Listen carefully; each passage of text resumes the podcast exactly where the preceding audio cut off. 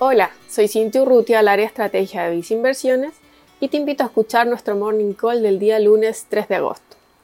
El Banco Central de Chile informó esta mañana el desempeño de la economía en junio mediante su indicador IMASEC.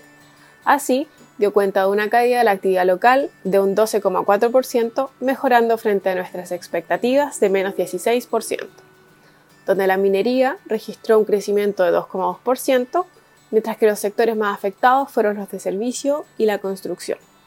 Finalmente, se destaca que, al descontar los factores estacionales, la economía notó un crecimiento de un 1,7% en relación a mayo del 2020. De todas formas, las cifras descritas en junio dan cuenta del deterioro que evidenció la economía local durante el segundo trimestre del presente año, en vista de la paralización de actividades productivas para contener los problemas sanitarios. En Vice Inversiones, recomendamos tener exposición de renta fija local en un portafolio diversificado, en vista que el actual escenario económico podría derivar en nuevas presiones a la baja sobre las tasas de intereses nacionales. Dichas preferencias y estrategias se encuentran reflejadas en nuestra combinación de fondos mutuos destacados, como es el caso de Vicerrenta Peso, Vicerrenta UF y Vicerrenta Largo Plazo, o mediante la exposición del fondo mutuo a tu medida Vice Estrategia más conservadora.